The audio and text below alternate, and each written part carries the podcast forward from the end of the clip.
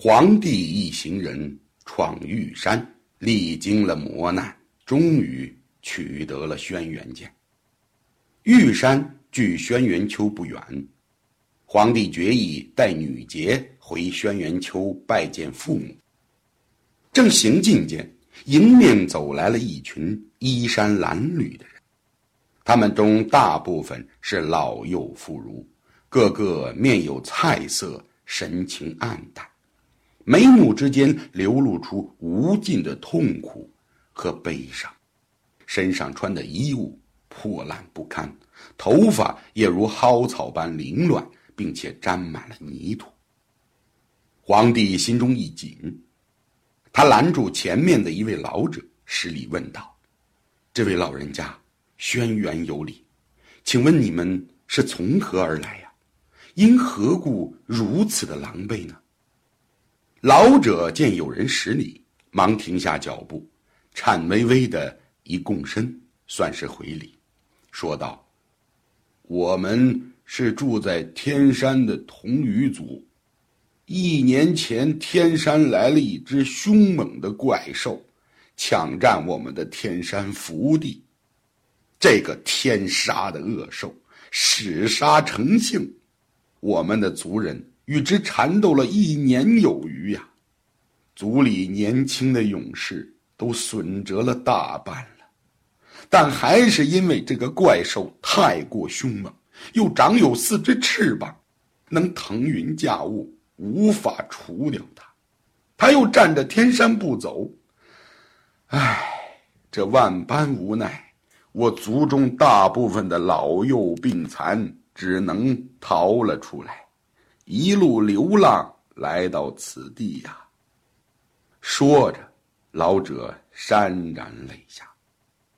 皇帝心中一惊，略有所悟，他回过身看了看女杰，女杰的眼里也闪着充满希望的光。皇帝急忙追问道：“敢问老人家，这只怪兽？”是否浑身火红？除了四只翅膀之外，还长有六只脚，奔跑极快。老人赶忙点头：“正是，正是啊。”那老人家，您在天山是否见过一位叫方雷的年轻人？皇帝急急的追问。“呃，那倒没有。”老者肯定的说道。女杰刚才目光中的一丝希望。顿时又变成了无限的失落。皇帝爱怜的看了一眼女杰，转头对老者说：“老人家，我看你们大多是老人和孩子，到处流浪甚是艰辛呐。此处向西三百里就是我轩辕丘所在之地，这样我派人保护你们前往，你们可暂时在轩辕丘安定下来。”待到他日赶走了怪兽，取下了天山，你们再做打算如何？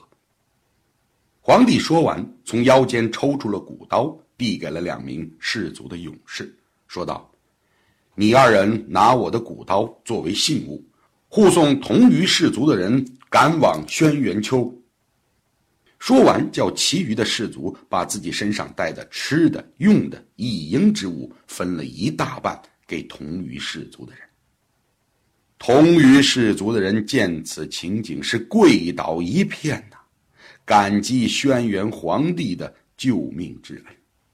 皇帝心中不禁恻然，那拯救万民于水火的志向又坚定了几分。送走同于氏族的族人，皇帝回头看了看女杰，镇定的说道。女杰，刚才同于氏族人所说的凶兽，肯定是方雷所追之兽。虽然他们没见到方雷，但至少我们知道了方雷的去向。我们这就去天山一趟，如何？皇帝的这几句话正说中了女杰的心思，她既钦佩皇帝的沉着，又感激他为自己想的周到。柔和的目光里写满了爱慕，顺从的点了点头。于是皇帝四人收拾停当，改道向天山的方向进发。那么，女杰的哥哥方雷，自从追踪怪兽和族人失散以后，到底去了哪里了呢？至今是死是活呢？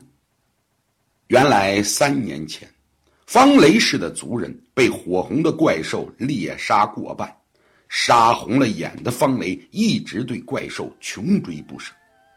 这一天，他追踪的怪兽一路来到一片茂密的棕树林里。怪兽突然失去了踪影，方雷又累又渴，他这才发现自己迷路了。森林里弥漫着厚重的浓雾，如烟如云，将一棵棵高大的棕树树冠笼罩了起来。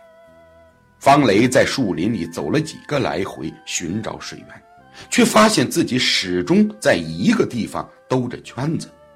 找不到任何吃的东西，也没有水。